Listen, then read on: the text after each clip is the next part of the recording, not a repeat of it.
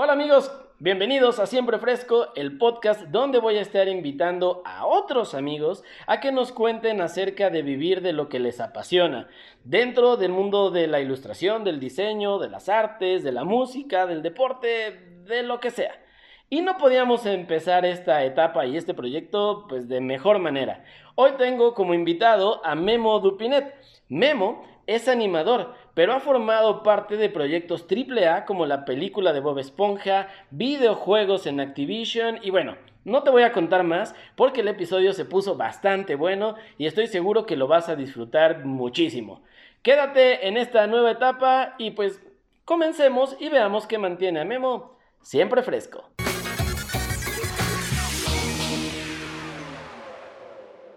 Memo, ¿cómo estás amigo? Muy bien, ¿y tú? Bien, también, déjame. ¿Se oye bien? Sí, se oye bastante bien. Yo te escucho bastante bien. Perfecto. ¿Qué tal? ¿Cómo estás, amigo? Request to John le tengo que poner, porque yo también no soy tan bueno para estas cosas. Le voy a es que ya estamos viejos. Está bueno. Ya estamos viejos. No parecemos, pero ya estamos viejos, amigo. Exactamente. ¿Cómo le hago a esto? ¿Cómo estás? Qué gusto. Muchas gracias por invitarme. Oye, pues eres, eres técnicamente el padrino de esta nueva locura que traemos eh, maquinando acá la Caro Sanore y yo de este podcast llamado Siempre Fresco y de estos lives. Así que eh, la verdad es que no podíamos, no podíamos tener mejor invitado, ¿eh? No, un honor para, para ti, para tu público. Aprovecho para saludarlos, ¿no? Increíble. La verdad es que, que sé la primera de muchas. Oye, digo, hoy vamos a platicar un buen rato. Este, justo, justo decíamos que pues, ya estamos viejos. Eh, tú eres más grande que yo, ¿cierto? Sí. Es un par de años más grande que yo, ¿no? Más o menos, sí. Yo creo que más. no, sí, un par, ¿no? Eh, ¿Cuántos años tienes, Memo? 41. Ah, no, sí, sí, más. Más de un par. te ves de 41, ¿eh? eso, eso es importante. Gracias, gracias. Oye, pues mira, ya vamos a, vamos a entrar de lleno. Eh, para los que no saben, Memo Dupinet eh, vive ahora en Montreal, pero él es de acá, de, tierras este, guanajuatenses. ¿Si eres, de, eres de Guanajuato eres de México? Sí, soy de Irapuato. De Irapuato, de, de, Irapuato, de las fresas de Irapuato. De las fresas, trinquero, ¿sí? De la trinca. ¿Te gusta el fútbol o no te gusta el fútbol? Fíjate que no, nunca me gustó, lo intenté. de verdad lo intenté, pero nunca me entró, ¿no? ¿Intentaste que te gustara o intentaste jugar? me, gustaba jugar. Este, intenté. Fíjate que me aburre me, aburre ver el fútbol. No, no aguanto. Este, cuando es World, cuando es este Copa Mundial, como que sí, y ahí dices, ah, México y no sé qué, ¿no? Ahí como que sí, hasta los cuartos, ¿no? Y después, este, pero jugar me gustaba, no es que era muy malo. Creo que al final fui defensa y en defensa me defendía bastante bien, porque tengo el pie chueco, entonces le pegaba muy mal. Pero, corro muy rápido, entonces en defensa, cuando se despegaban los balones, me les metía y, y nada más le pegaba para donde saliera y la salvaba, ¿no? Pero no, fíjate que para el fútbol sí, sí, no y me hubiera gustado porque siento que cuando uno va en la primaria, en la secundaria, si no te gusta el fútbol, híjole, ya hacer cuates es bien difícil. Entonces, este, pues sí, así me pasó, pero no, nunca me gustó. Una vez, Carlos justamente me invitó a ver un partido. Creo que es el, uno de los peores partidos, yo creo que el que me pudieron haber invitado, porque los dos equipos eran muy malos, no me acuerdo quiénes eran. Y sí me aburrí bastante, pero estuvo padre la experiencia, eso sí. Claro. Oye, no, digo, no tiene nada que ver. La verdad es que creo yo que también tiene eh, mucho sentido o hace mucho sentido que no te gustara el fútbol o los deportes, porque desde que yo te conozco, dibujabas mucho tiempo. Entonces también eso, pues, influye, ¿no? O sea, pasabas te, te, nerdea. te nerdea más cañón. Sí, sí, sí, cierto. Y oye, a ver, estudiaste comunicación. Yo, yo sé que dibuja, o sea, bueno, yo te conocí dibujando, te conocí en la tele también, ¿no? Eh, y, y, por Rafa, por amigos en común, pero yo siempre te veía dibujando. ¿Por qué, ¿Por qué comunicación y no otra carrera? ¿O por qué no diseño o algo así? Fíjate que le saqué, le saqué al, al, yo tuve, tuve como, bueno, no la oportunidad, pero cuando yo salí de, de la prepa decía, o sea, me gustaba dibujar, ¿no? Toda la vida como yo como muchos de, las personas que están con nosotros ahorita. Entonces, yo no me fui a diseño, te voy a decir por qué, porque una vez, es una anécdota, pero una vez yo fui a una fiesta ahí en, el pueblito, ahí en, León, y todos estábamos en la fiesta y había una sola persona que estaba en una mesa, así, así con cara como, que estaba sufriendo, y yo vi lo que estaba haciendo y ya se cuenta que era una tarea de hacer una flor de, de un tamaño enorme con papelitos de color rojo. Y entonces yo le dije, ¿qué es eso? Y me dijo, es mi tarea y cuando te la dejaron, no sé, tres días y la tengo que entregar para mañana y es inmensa, ¿no? Hasta, creo que al final hasta terminamos así con una chela acá y todos ayudándole. Pero después me quedé pensando y dije, yo no entiendo para qué te serviría hacer un montón de, de, papelitos y ponerlos. No sé si, o sea, no sé si es para desarrollar la paciencia, pero dije, ya, yo ya la paciencia ya la tengo, o no sé exactamente, pero se me hizo muy poco práctico y le empecé a preguntar las tareas que le dejaban. Y y dije, es que no, como que no es para mí, o sea, no, yo, yo como que quiero, este, o sea, una cosa es, siento que una cosa es dibujar y a lo mejor diseño gráfico en cuanto a logos, eso, que también me gusta mucho, es otra, no sé, siento que no era como para mí. Y, pero la verdad es que no había otra cosa, entonces pensé irme a Querétaro a una escuela, a la escuela de arte, pero tenía que hacer un año de propedéutico y le saqué, este, que según yo, para no perder un año y al final terminé aventándome como seis en la universidad. al final perdiste más, ¿no? Pues sí, pues de milagro, porque me gusta mucho más trabajar que la universidad. La verdad es que la escuela nunca me gustó.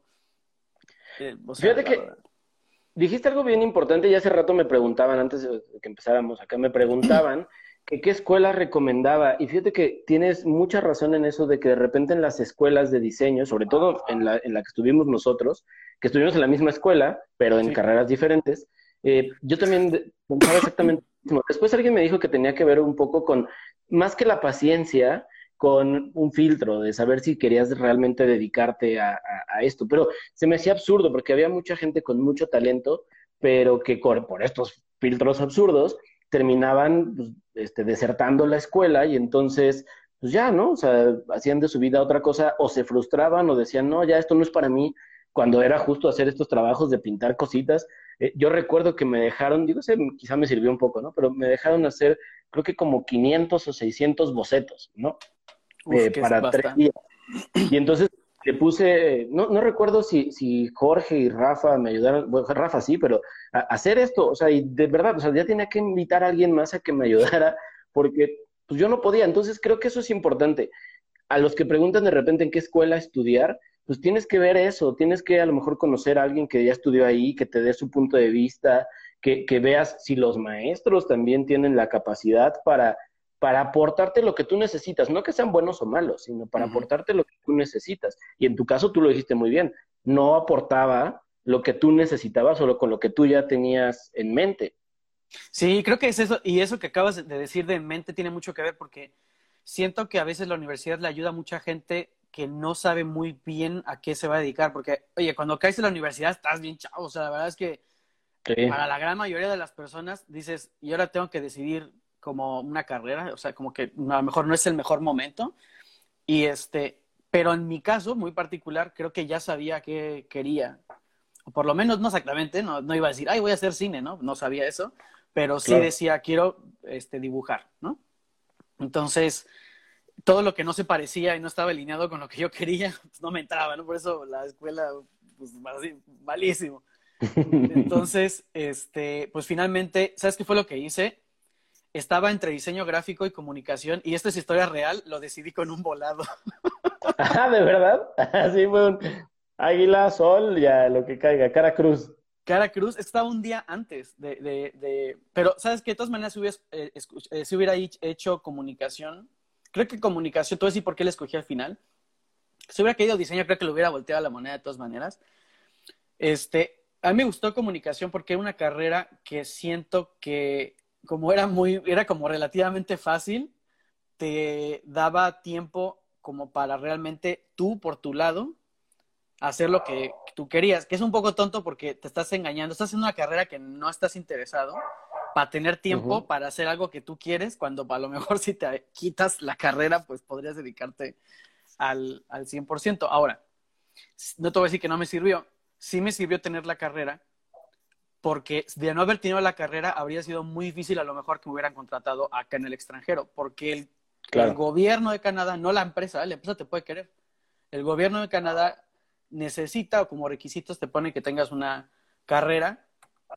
Creo que sin carrera también se puede, pero sí siento que en papeleos es más difícil. Así que bueno, al final el papelito sí me sirvió, pero sí siento que fue más papel que, que lo que yo buscaba, porque yo buscaba algo igual que tú, como algo muy específico, ¿sabes? Sí, creo que te tardas a lo mejor un poquito más, ¿no? Si, si no tienes el, el, papel, y, pero volvemos a lo mismo, depende también, pues, cuál es tu visión, ¿no? O sea, creo yo que yo conozco mucha gente muy talentosa que, que digo, y tú seguramente también, y el doble o triple, eh, que, que no tiene un estudio, pero tiene muchas ganas, tiene mucho talento, y pues a lo mejor vas compensando, ¿no? Y, y terminan llamándote para que trabajes con alguien. O vienen de otras cosas que no tienen nada que ver, así de, yo era enfermero, ¿no? Y ahora soy animador y todo así, ah, súper bien, ¿no? Claro, sí, sí, sí. Oye, pero a ver, cuéntanos, porque por ahí dejaron algunas preguntas. Eh, obviamente vamos a ir abordando, pero quiero ir así poco a poco. No, sí, a gusto, vamos a... así al, al, al clímax de, de, de, de, tu carrera, ¿no? Ya, bueno, estabas estudiando comunicación, eh, creo que te sirvió también porque, porque aprendiste la parte del lenguaje, ¿no? Y, esto ahora tú lo aplicas bastante porque trabajas en, un medio en el que el lenguaje, más allá del, de la parte visual o del, o del dibujo, del 3D, del personaje, tiene mucho que ver el, el, el pues el contexto, tiene mucho que ver el, el storytelling, ¿no? Esta, esta onda del, del, mensaje que da lo que tú estás haciendo. Eso creo que te sirvió entonces de haber estudiado comunicación. Creo que alguna, de algún, ah, eh, obviamente hay cosas que sí me sirvieron, no en la proporción que me hubiera gustado, porque digo, te lo digo honestamente, pero me sirvió, eh, creo que al final de la carrera, los últimos seis meses era especialización en cine y tuve un maestro que la verdad me gustó mucho trabajar con él.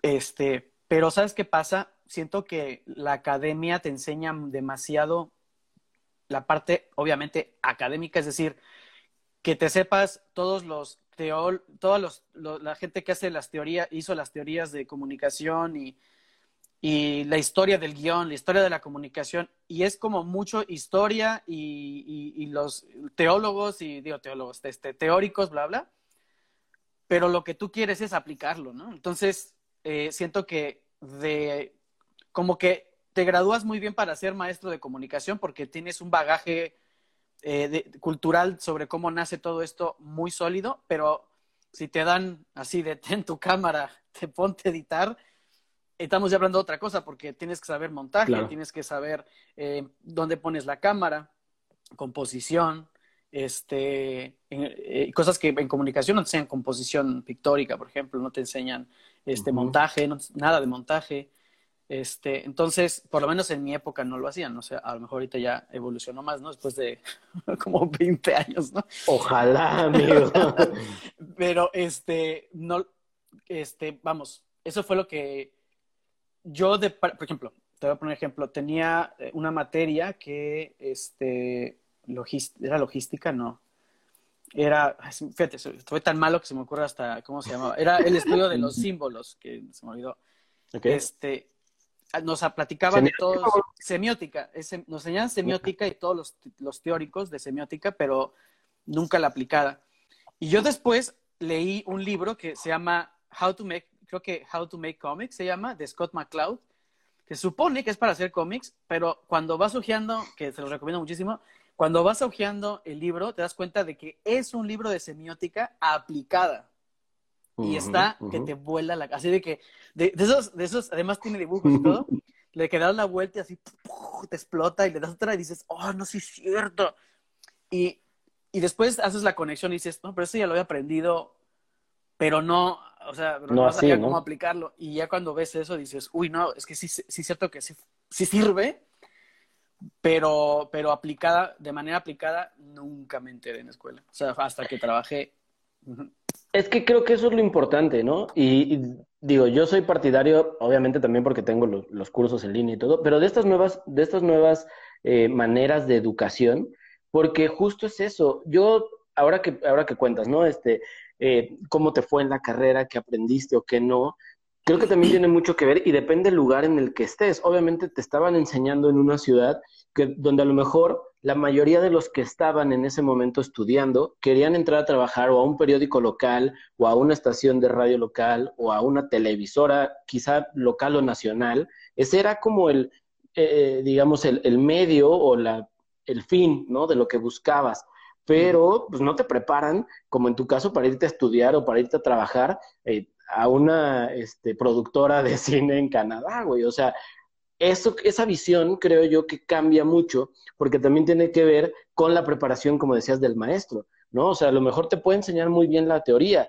Y yo siempre he, dicho esto, te digo, y ahora lo retomo lo de estas nuevas tecnologías o de estas nuevas plataformas, porque te está enseñando a alguien que vive de eso, ¿no? O sea, que como bien dices, ya aplicó cierto conocimiento que tuvo durante su vida, pero ya lo está haciendo, o sea, ya, ya, lo, ya lo estás eh, volviendo tangible, ¿no? Entonces, creo yo que esa es la parte más importante y más delicada de la educación, ¿no? Y que tienes que tener a una persona, como en tu caso, que ya tenías muy claro a qué te querías dedicar, para que le saques lo mejor o la mayor eh, cantidad de, de, beneficio a pasarte cuatro años en una institución donde creo yo que lo mejor que puedes vivir en una universidad es las aventuras, las experiencias, las fiestas, este, con tus amigos, ¿no? O sea, y, hasta estos desveladas y todo, creo que eso es lo mejor que puedes vivir de una universidad, más allá de, de si te va a preparar 100% o no, porque yo creo que ninguna, ah, ninguna te va a preparar. tienes toda la razón.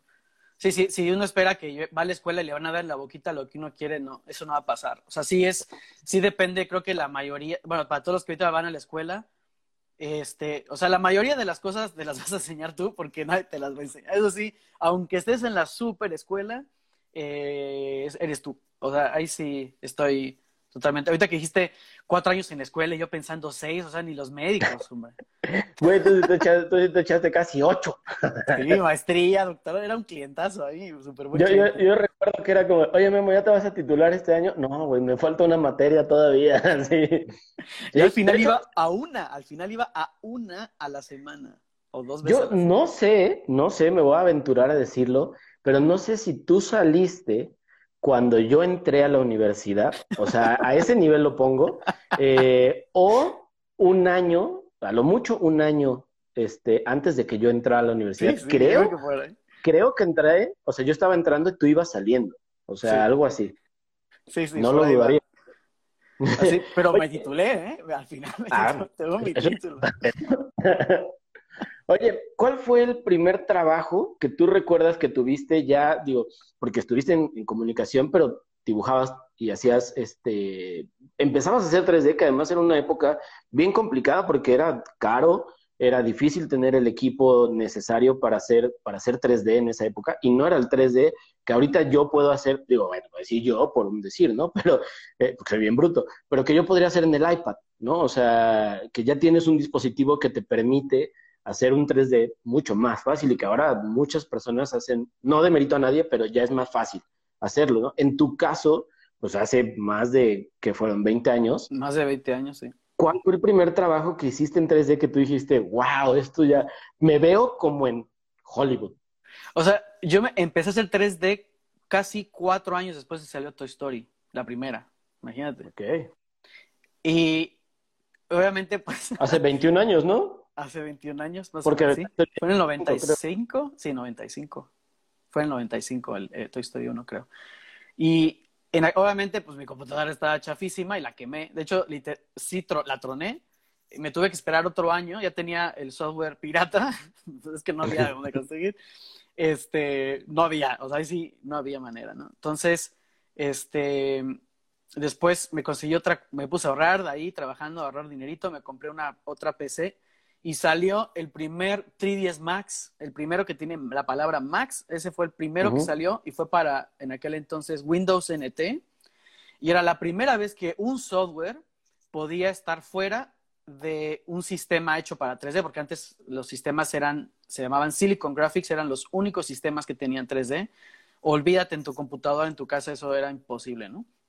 Entonces, toda la gente que yo conocía que hacía 3D era porque había ido a la UNAM y porque se metían a las computadoras de investigación química y ahí es donde pues, se ponen a picar, ahí le metían sus, sus softwares y se ponen a picarle. Esos son los amigos que, que tuve que, que, tenían eso. Y cuando yo empecé con mi compu, este, la segunda compu antes de que matara la primera, es, empecé a hacer, y lo que hice fue esferitas. Dije, voy a hacer un planeta Tierra, Sol, y le van a dar vueltas. Y me costó, o sea, fue así como Claro. Y le puse render y dije, ah, se ve increíble las bolas, se ven increíbles, así como todas cromadas y, oh, increíble, ¿no? Entonces, y ya, eso fue lo único que hice, o sea, no llegué más. Era muy difícil, ¿verdad? Mover lo que sea. Pero ese fue para ti. Ese fue para mí. Eso fue para ti. ¿Y el primer... profesional, hijo, ese sí. Ay, no, Digo, no. Digo, si profesional, güey, ¿eh? porque también en una de esas no fue tan profesional. Pues no fue tan profesional, pero salió en un partido de fútbol local en Guanajuato. Ok. Era para, eh, ¿puedo decir marcas aquí? No sé. Sí, dale, dale, dale. Es este, era, ¿te, acuerdas? No sé si existen todavía. ¿Te acuerdas de, lo, de, los tenis Aretina? Ajá, sí, todavía existen acá. Todavía acá en León todavía existen. Pues de cuenta que era un súper o un mini comercial, un, como un pequeño, una introducción este, de Aretina y yo quería hacer un mono en 3D y bueno, ahí me tienes yo trabajaba en aquel entonces una empresa que se llama Impresionante, también en León, y le decía, oh, hay que hacer en 3D, y el otro así como, estás loco, ¿no? No, sí. Entonces, pues ahí me tienes haciendo un monito cromado, porque todo era cromado ¿eh? en aquel entonces, eran, salimos apenas de los ocho, de los noventas. Entonces, era un monito cromado con tenis, aretina, en patineta, y nada más se movía y saltaba y, se movía. Eso, eso era todo. Bueno, yo nunca había hecho un mono animado en mi vida yo no sé cómo el dueño se atrevió a darme la oportunidad, pero me dijo, vas y entregas en una semana. O sea, me tienes tratando de entender cómo hacerlo, porque no tenía idea. Y lo entregué eh, una noche antes de que se tuviera que grabar el tape para mandarlo a, la productora. Y de hecho, se, se, tronaba la máquina y cada 15 minutos tenía que mover el mouse para que la máquina no se apagara, porque cuando se apagaba ya no volvía a prender porque se tronaba. Adiós todo, ¿no? Y lo que hice fue poner una camita abajo de la computadora, me dormía y ponía 15 minutos de dormir y me ponía alarmas. Y cuando sonaba, sacaba la mano y le movía y me volvía a dormir. Y ese fue el primer comercial que hice. Sí salió, este, pero casi se me sale el corazón porque casi perdemos. Ay, no, no, fue horrible, la verdad, no sé ni contar qué vergüenza, pero yo no sé cómo el cliente, yo que a lo mejor hasta pagó. Digo, si lo entregamos, pero, este, híjole, no. La verdad es que dije, no lo vuelvo a hacer, porque sí me la, me la puse muy difícil. Pero, mira, tú dijiste algo bien importante. Creo que no tenías ni idea. Creo que a veces, luego de y, y sobre todo vivimos en una época lo que platicábamos, ¿no? Que ahorita ya es, muchos quieren como todo muy fácil, ¿no? Es como, dime cómo lo hago y dime paso a paso. Digo, ya hay miles de tutoriales para todo, ¿no? Pero, pero en esa época, o sea, no, no, y no estoy hablando tampoco de los años 30, ¿no? O sea, es hace 20 años, o sea, tampoco es mucho, pero sí hay una, sí hay una brecha, eh, a mi punto de vista, eh, educativo grande, ¿no? Porque no teníamos acceso a, a, a, Internet o a YouTube a estas cosas. Entonces dijiste algo bien importante, era como, pues me aviento, ¿no? Acepto el reto y creo yo que eso, eso te abre mucho la mente, sobre todo, y te abre mucho el panorama para siempre estarte retando creo yo que tú en la actualidad, obviamente los retos, por ahí dicen, ¿no? La gente también, es que este, los millonarios o los famosos les va mejor, sí, pero sus, sus retos y sus este, expectativas cada vez son más grandes, van creciendo. En tu caso, pues tu expectativa a lo mejor en ese momento era sacar un, un, video de no sé cuánto duró, 15 segundos, 5 segundos, 10, algo así, quiero pensar. Eh, y ahorita tu expectativa es cumplir con el deadline de una película o de un videojuego triple A, güey. O sea, no, ya es, crece, pero sí. también está bastante complicado, ¿no? También. Claro, pero sigues teniendo esas ganas, ¿no? Que, que creo yo que eso es lo más importante.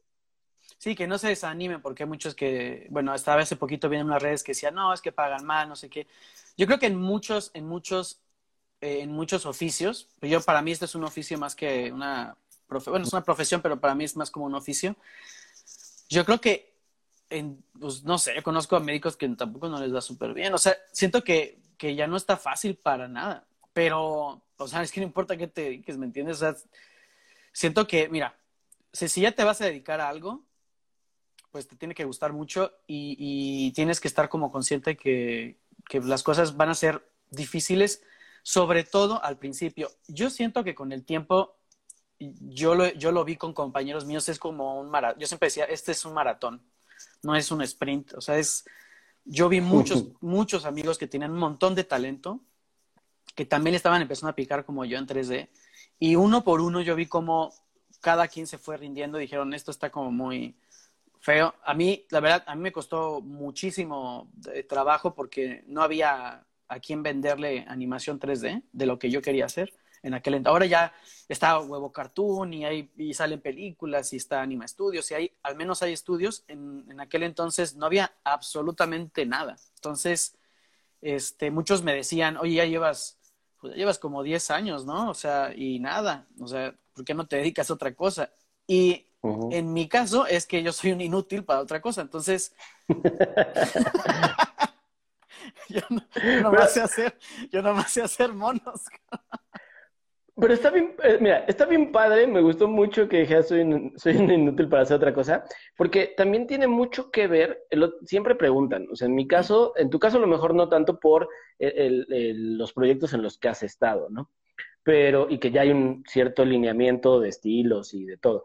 Pero en mi caso siempre la pregunta casi es, ¿cómo encuentro el estilo, no? Y es como, güey, tiene mucho que ver eso que tú dijiste de ser un inútil, güey. Es como, yo soy un inútil, güey, para hacer realismo. O sea, yo a mí no me pongas a hacer una, un, retrato, un hiperrealismo, porque no me va a salir, güey. O sea, me va a tardar muchísimo. Entonces, la manera de, de solucionarlo, pues es buscar otra alternativa y es mi estilo. En tu caso, creo que es eso, ¿no? Es, pues, no, güey, no es hacer otra cosa, es hacer monitos, pues entonces, pues voy a intentar que esto cada vez me quede mejor y en algún momento voy a poder vivir de eso.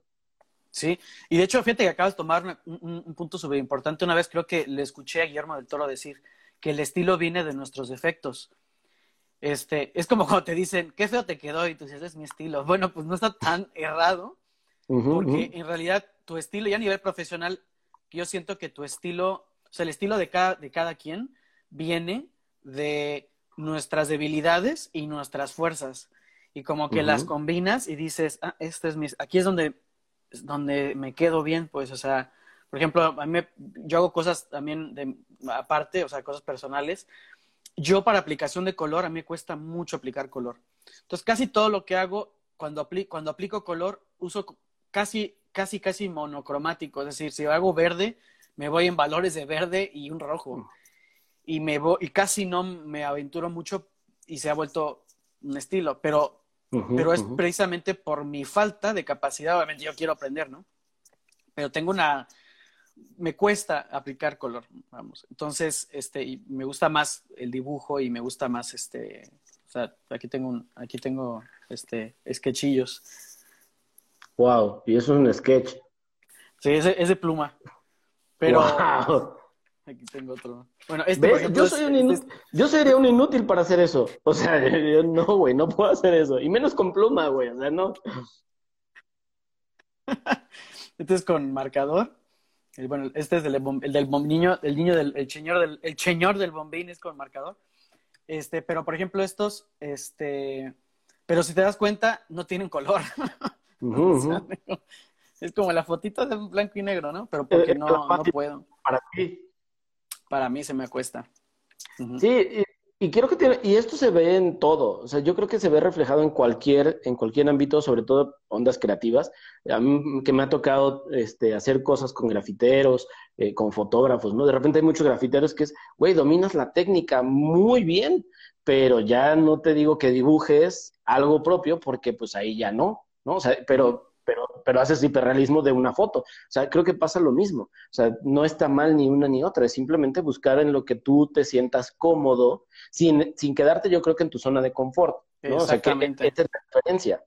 Sí. sí, porque por ejemplo el estilo que tú tienes es, es muy característico y la verdad qué padre que puedas ver un diseño tuyo y que digas, ah, pues es, este, es de, de Mr. Lemonade, ¿no? O sea, eso está padre también y es muy difícil también de lograr, ¿sabes? O sea, que, que puedan identificar tu estilo también es bien, es, complicado, claro. Es complicado.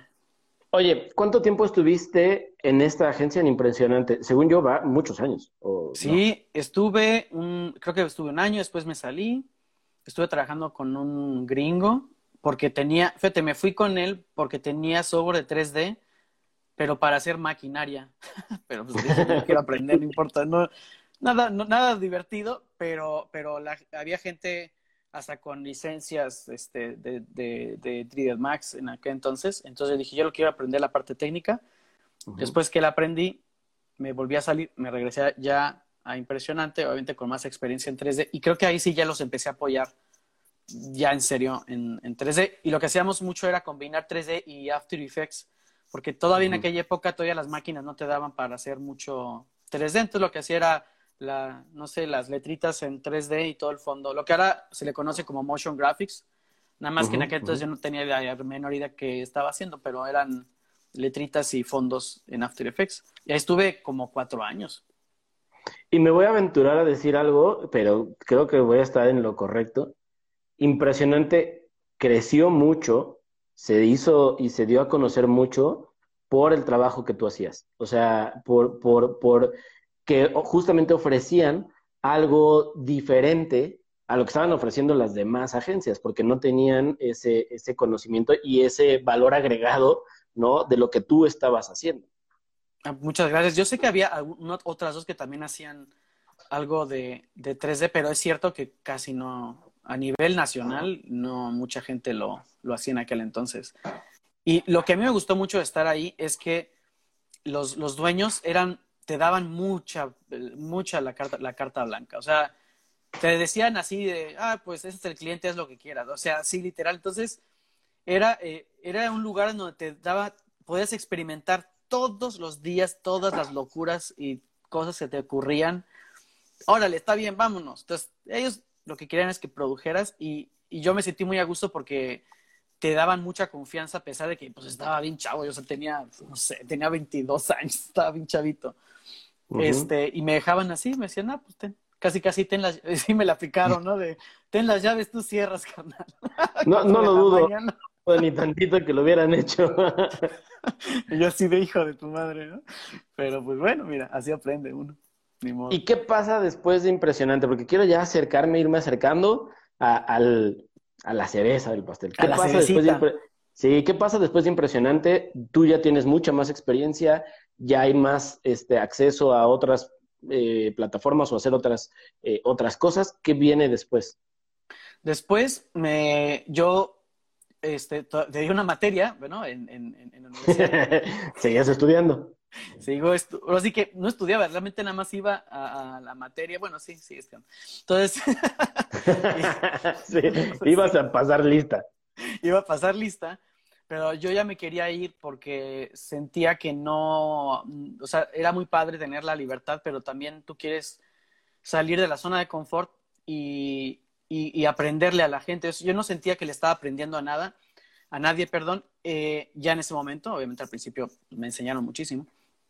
La mayoría estaban en el DF, todas estaban, eh, pues, ahorita es así, antes era más todavía. Ahorita yo creo que hasta hay más democratización en ese aspecto. Entonces, yo no me quería ir al DF este, a vivir. O sea, me gusta mucho el DF, pero no, no, me quería ir a vivir ahí. Y... La ahora Ciudad de México, ¿no? Ahora CDMX. No se vayan a poner especiales, ahora Ciudad de México. y bueno, el chiste es que eh, me fui. Eh, ah, me dio la loquera un día, literal, ¿eh? Estaba leyendo un, una, una entrevista de un, de lead, un lead animador de ILM. ILM es Industrial Light and Magic es la empresa que hizo las Star Wars y hace Mandalorian, esa es la empresa. Entonces, ah, estaba leyendo una entrevista que hizo él y él dijo cómo fue su trayectoria y literalmente me sentí con tanta... Fue como si me encendieran adentro y dije, no puedo permitir seguir aquí, tengo que perseguir, o sea, tengo que, que perseguir hacer películas. O sea, lo tengo que hacer y lo tengo que hacer hoy. Me dio la loquera eh, me incluso me dio mucho trabajo terminar ese día de trabajar. Ese día en la noche le hablo a mis papás y me dice, les digo, oigan, ¿me dan chance de quedarme con ustedes este, seis meses? Me dijeron, sí, no te preocupes. al día siguiente renuncié y, me, y agarré mis chivas y me fui a, con mis papás que, este, que, están en Salamanca. Me quedé seis meses y yo lo único que hice en esos seis meses fue hacer un demo de personajes animados para, para aplicar, para hacer películas. O sea, y me, encerré de 8 a 7 de la noche literal. O sea, nada más me, bajaba a, desayunar y les decía que no me hablara nadie. Este, y bueno, iba, iba a llevar a mi hija al kinder todas las mañanas. O sea, primero iba con mi hija al kinder y después me ponía a darle. Y, este, y así era todo el día. Y estuve así seis meses. Cuando tuve mi, primer demo, lo mandé a todo el mundo. Y cuando digo a todo el mundo es literal. Casi nadie me hizo caso. Los pocos que me hicieron caso. Estoy hablando, mira, te voy a hacer un ejemplo. Yo mandaba 30 portafolios, no, entre 30 y 40 portafolios por día. Y pasaron meses. Entonces, este, o sea, para que los que no se, no se agüiten si les dicen que no, porque faltan. Y de ahí, este, nadie me peló. Los que me pelaban me preguntaban si tenía permiso para trabajar en otro país, ya sea en Estados Unidos. La mayoría eran de Estados Unidos. No, no tenía permiso. No estaban ellos dispuestos a sacarme un permiso. Entonces, sí tuve respuestas, pero nada, eh, a la hora de los a la hora de los papelitos, pues todo se fue al diablo. No está, además no tenía título en aquel entonces. Este, después tuve la oportunidad que me iban a hacer papeles y por no tener el título mm, perdí una oportunidad ya unos años después. Pero me, me, me, mm, pero una, una, escuela que se llama eh, este, 3DMX, en aquel entonces se llamaba así, me, eh, que es, creo que, no sé si es la primera escuela en, en México de, que, de enseñar 3D o si no es la primera, debe ser la segunda, pero de las dos no pasa. Y me dijeron, oye, obviamente no tenemos gente que enseñe, 20, y empecé a dar clases allá. Entonces me fui a Guadalajara y para mí fue, la verdad, increíble porque finalmente, aunque, eran mis, aunque yo tenía alumnos, eran para mí las primeras personas realmente con las que interactuaba directamente que tenían el mismísimo interés este, que yo. Y ahí fue cuando realmente este, conocí colegas que llevaban haciendo 3D igual que yo, porque todos estábamos como por toda la República y la mayoría estaba concentrada en, en, Guadalajara, en México, igual que ahorita, y Monterrey. Entonces, eh, ahí me fui a Guadalajara y ahí conocí profesionales que sean 3D y, este, y, mis alumnos que pues, todos tenían interés de 3D. Y creo que a partir de que empecé a, convivir con, gente que le gustaba lo mismo que, ahí, que a mí. Creo que en tres o cuatro años crecí más que los seis que estuve en, en León. Y fue por estar con gente que simplemente tiene el mismo interés que tú. Increíble, ¿eh? Y fíjate, ahorita dijiste algo que, que en algún punto podría sonar eh, mal, ¿no? Para algunas personas. Que tú dijiste, aquí ya no tenía alguien a quien aprenderle. O sea, y, podría sonar soberbio, quizá, para algunas personas, porque de repente es como, ay, ¿por qué no? no? pero llega a ser real. O sea, cuando, tú, cuando tus ganas, tu, por ahí dicen tu perseverancia, tus, tus, tus deseos son más grandes, llega un punto en el que tú ya estás en un nivel en el que sí, de verdad ya no tienes a alguien a quien aprenderle, ya tú ya llegaste al límite y tienes que moverte. Y justo era eh, algo que quería tomar ahorita, que, que decías, ¿no? También es como bien padre que tienes que empezarte a rodear de personas que tienen tus mismos gustos, eh, no que sea solo ese tu círculo de amistades, o sea, tampoco se trata de que, uy, no, no me junto con nadie más que haga lo bolita, ¿no? Ajá, ajá, claro, pero, pero sí en cuestión profesional y de crecimiento profesional, sí está bien bueno, porque a lo mejor, como tú lo dijiste, ahí ya te diste cuenta que había más personas que seguramente habían pasado lo mismo o menos o similar a tu experiencia eh, eh, o a lo que tú habías vivido, y entonces podían compartirse cosas y podían aprender cosas diferentes. A lo mejor alguien dominaba algo que tú no, y entonces aprendes. Eso, eso, eso creo que también es bien importante porque luego muchas personas que se dedican a algo del medio creativo, es como, yo sobre todo tengo muy claro, no, no sé si en los, en los demás o si me voy a equivocar, ¿no? Pero sobre todo en, la, en, los que hacen cómic, ¿no? Este, o novela gráfica, de repente es como muy cerrado y, es, yo me paso 10 horas en mi cuarto dibujando mis historias y, haciendo mis cómics y todo, y como que su núcleo se empieza a cerrar cada vez más, ¿no? Y, entonces yo eso siento, eso percibo, a lo mejor estoy equivocado. Pero en otros medios, como en este caso la ilustración, ahora el 3D, la animación, como que son un poco más abiertos, ¿no? Porque tienes que colaborar y difícilmente lo vas a lograr solo. O sea, tú, como dijiste, pues lo lograste solo a lo mejor seis meses, pero para preparar algo, ¿no? O sea, y para trabajar en un proyecto, que eso le puede pasar a cualquiera. O sea, hay muchas personas que en cualquier medio pues se encierran un rato, escriben un libro y dicen tres meses no salgo para nada, pero porque tienes claro qué es lo que tienes que terminar. No, que, no quiere decir que toda tu vida vas a vivir encerrado en un búnker este, con tu super máquina haciendo 3D, güey. Está increíble. sí, ahora es más o menos lo que vivimos. Sí, ahora estamos en el búnker obligados, ¿no? Sí. Pero sí, yo creo que, vamos, sí, sí es cierto que siempre, siempre vas a aprender cosas de alguien, pero yo, como yo quería aprender de algo muy específico, ¿no? Entonces, este, y les agradezco en infinito las oportunidades que me dieron en, Impresionante. Estoy súper agradecido con ellos. Este, y ya después en Guadalajara ya tuve la oportunidad, bueno, ¿sabes qué pasa cuando fui maestro? No es lo mismo que tú tengas una duda a que 20 alumnos tengan una duda o sea, aprendes un montón. Te van a decir la mitad de las dudas, yo no las sabía. Entonces, siempre cuando yo no sabía, siempre he sido muy honesto. Cuando yo no sabía, le decía, mañana les tengo la... Así, espérenme tantito, mañana les digo la respuesta. Y me ponía a investigar. Y, aprendí, estuve dando clases bastante tiempo. Eh, después di clases en el TEC también no sé cuántos años estuve, creo que estuve como cinco años, no sé, no me acuerdo cuántos años estuve, pero estuve bastantes años dando clases. Y las combinaba haciendo freelance. Y yo estuve, no me acuerdo si dos o tres años haciendo freelance. Pero fíjate, ahorita dijiste también algo que a mí me pasa mucho, de hecho me pasó cuando me invitaron a dar el primer curso en, Creana, que yo decía, sí, domino el programa, conozco el programa, ¿no? Pero de repente me decían, oye, este, aquí está y vamos a hacer un, este, un temario amplio de... Y tuve que aprender y es bien padre. Pero, ¿sabes qué pasa también en esta onda? Volvemos a lo mismo del, deseo, de las ganas, del querer. Pues a veces tú hacías lo mismo que pudo haber hecho la otra persona que te preguntó, ¿no?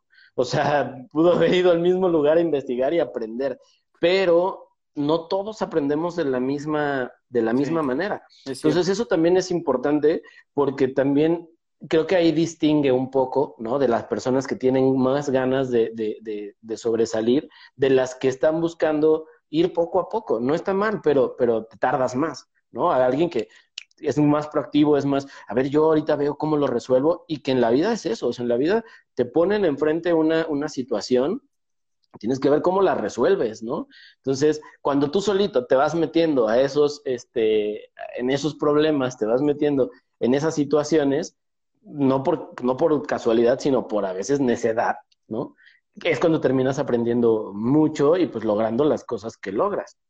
Sí, mí, mi caso fue, la, como te dije antes, mi inutilidad, mi inutilidad era de, me salgo de la raya y ¿qué voy a hacer de mi vida? O sea, es que te lo juro que, ¿sabes? Mi motivante era el miedo. O sea, yo sí decía, es que ¿de qué voy a dedicar? O sea, llevo toda mi vida haciendo lo mismo. No puedo hoy decir, ya no lo voy, o sea, no, dije, no, es que tiene que ser hasta donde, ¿qué? hasta donde llegue, o sea, no, no tengo opción. O sea, yo sentía como, yo te lo digo, yo sentía angustia, o sea, no, no, ese, ese camino no lo disfruté y siento que estuve muy mal en no, no haberlo disfrutado, pero, pero siéndote muy sincero, no lo disfruté tanto. Creo que ahora disfruto a lo mejor los resultados, pero en ese momento de mi vida era estaba muy, muy preocupado, la verdad. Y tenías, y bueno, y acababas de ser papá. Y acabas de ser papá, estaba doble preocupado. Joven.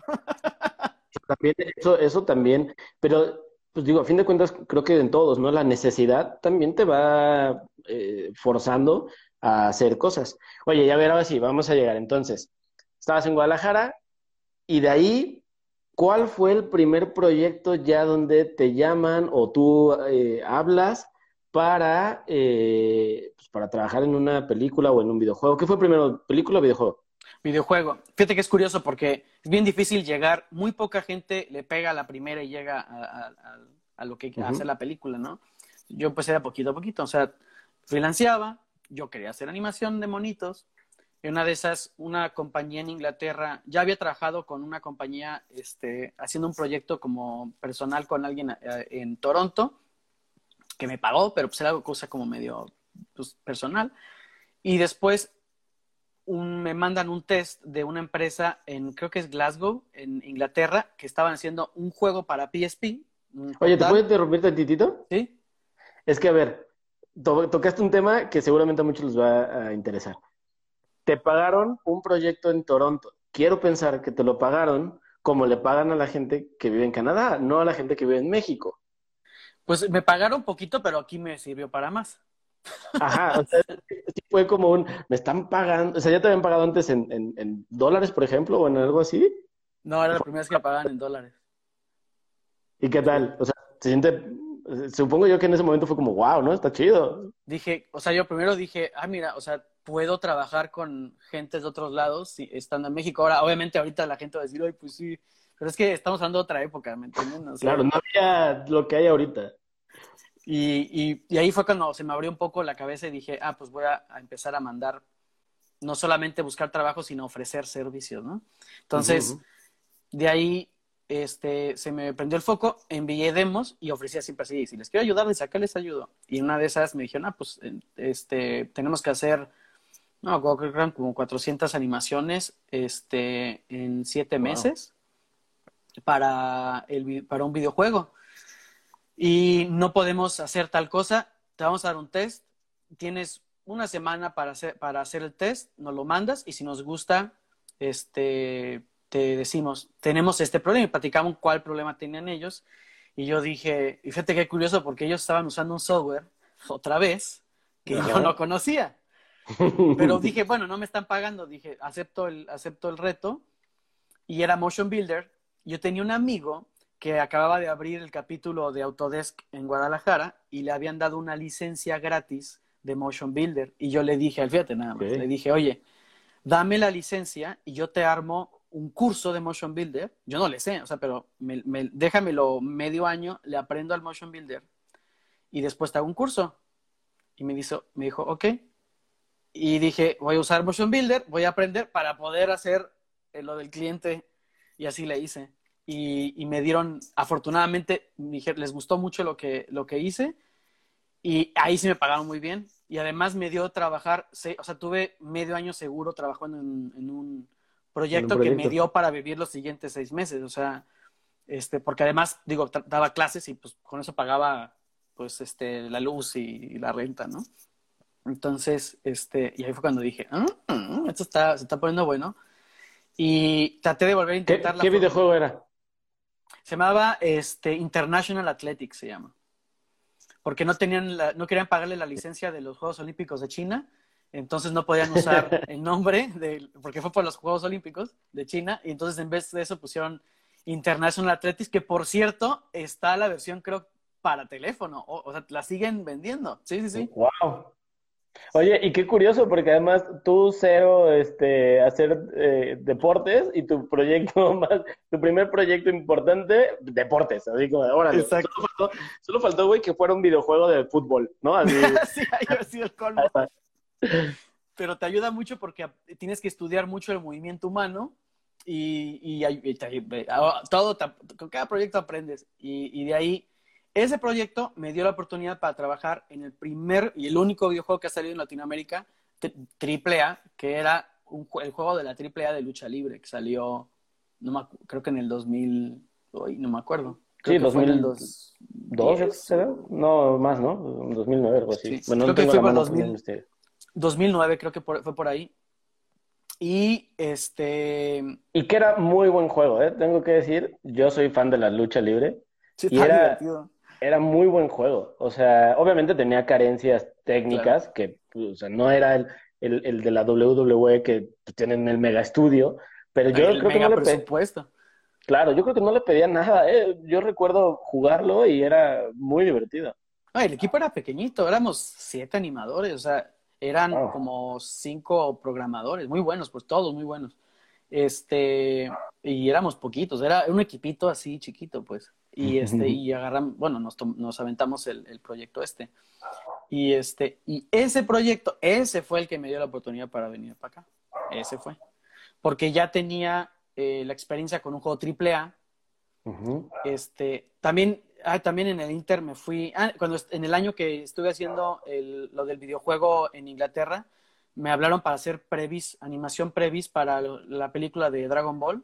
Previs es como cuando eh, es cuando tienes que hacer, que, estás con un director y que te dice dónde quieren las cámaras y que te dan como los sets y, empiezas a posicionar cámaras como para poder tomar decisiones antes de rodar.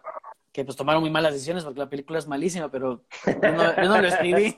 Yo no tuve. Pero no, así no fue mi culpa, ¿no? no fue mi culpa, yo hice lo que me dijeron, ¿no? Entonces, este, eso me ayudó mucho. O sea, yo tenía experiencia pues, con cámaras en 3D, en una película que, pues, real, digo, mala, buena, pero real. Claro, claro. Este, ya estaba tu nombre. O sea, eso, eso estaba chido. Sí, estaba, estaba padrísimo. Y de ahí, este, ahí ya tuve la oportunidad de irme a Activision. Y ese fue el saltotote. Claro. Oye, a ver, dijiste algo que creo que se va a repetir este, en lo que viene, que como que ya es la parte más fuerte. Eh, tienes que hacer, o sea, en este tipo de proyectos, la mayoría de las veces tienes que hacer lo que te piden, ¿no? Que a veces creo que esta onda artística de repente nos bloquea en el, yo solamente hago eso, güey, ¿no? Entonces, cuando ya estás en un proyecto de ese tipo, pues tienes que entender, salvo que seas este Jorge Gutiérrez y hace eh, el libro de la vida y ahí es, güey, es mi película y yo la hago así, o sea, ¿no? o sea, que ya ahí, ya ahí cambia. Pero cuando estás en un proyecto de este tipo, tienes que alinearte a ciertas cosas. Pero ¿qué tanta libertad tienes de proponer? ¿Es fácil o no es? No es Depende de tu...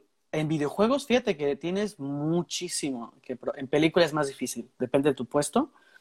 Pero en videojuegos era, la verdad es que no importa el nivel que tengas, sí puedes proponer muchísimo. O sea, sí, sí, sí puedes. En mi caso, me tocó la fortuna de ser eh, líder de, del equipo entonces yo estaba en lo que le llamaban el core team, es decir, una mesa literalmente del director creativo, el director de programación, el director de animación que era yo y el director de, game design. Y literalmente las decisiones las tomábamos nosotros. Entonces, obviamente tienes mucha, mucha, mucha libertad creativa. Yo lo que hice, por ejemplo, en el juego de Spider-Man fue traerme un montón de videos de lucha libre que yo ya había recopilado del juego de lucha libre de AAA. Y yo me acuerdo que una vez en una junta les dije, es que Spider-Man se supone que, que, Peter Parker se supone que se va a luchar para sacar dinero. Entonces, ¿por qué no le imprimimos más de, como de agarres de lucha libre, como más, este, como, como de más, este, que vuela y que, como, como, ¿cómo le llaman? Pues sí, o sea, que más, de aire, ¿no? Acrobacias. Este, más acrobático. Y me acuerdo que les hice un videíto como con edición y este, de, de, no sé, de los enanitos, y de que sale el, ¿cómo se llamaba el chiquito este? No se me olvidó. ¿Aluche será? El Aluche, ah, entonces, de que sale, el que monito, ¿no? El que monito que sale volando. Y, y, les fascinó, porque, o sea, nosotros, ellos están acostumbrados a ver el, el, el, la, la, ¿cómo se llama? Lucha libre gringa, no la mexicana. este, la mayoría eran franceses este, y, de aquí de Quebec. Y cuando vieron eso, dijeron, no, tenemos que meterlo. Entonces estuvo padre porque mexicanizamos a Spider-Man de poca madre, ¿no? Lo tropicalizamos, ¿no? Lo tropicalizamos y le metimos un montón de llaves. Este, pues de hecho casi todas las llaves que le metimos son de lucha libre mexicana, literal, ¿eh? Wow, qué cool. Oye, eso, eso yo no, yo no lo sabía, eso está, es un buen dato, además es, una buena curiosidad. Eh, ya, ya pusieron que era Héroes del Ring, ¿no? Y fue en el 2010. Exactamente, exactamente, sí. Que además, el, digo, el estilo de, de, ese videojuego era increíble porque pues era toda la, sí tenía toda la esencia de la lucha libre mexicana, entonces estaba, eh, estaba padre. Y entonces... íbamos a las luchas en Guadalajara, que se ponía increíble. Las personas que no han ido de verdad tienen que ir una vez en su vida ahí, es que es impresionante. Además sacas todo el estrés, ¿no? O sea, en las luchas tú puedes sacar todo el sea, todo lo que traes durante la semana es gritar. Digo, a fin de cuentas, la lucha libre mexicana es única, güey. O sea, eso sí, no, no hay comparación. No hay comparación. Te quitas, o sea, no, es mejor que, irte de, no sé, te vas de spa, masajes, no, no, vete a la lucha libre y se te quita todo lo que tengas, todo. Claro. Oye, pero a ver, entonces pasaste de, de Héroes del Ring, ya que ya nos dijeron, vamos a poner Héroes del Ring, con siete personas, decías, este, en el, en el grupo animando, más o menos. Bueno, animando, animando, no me acuerdo exactamente, pero eran como, éramos como siete. Obviamente había el equipo de programación, eh, había eh, los, los, directivos y era un equipo más grande. Había una que era un equipo, en México también. Digamos que era un equipo que unas 50 personas o menos. Más o menos, más o menos, sí. Pasaste de 50 personas en Héroes del Ring a cuántas personas en el juego de Spider-Man en Activision. Ahí ya estamos hablando de dos pisos, de, un edificio de dos pisos.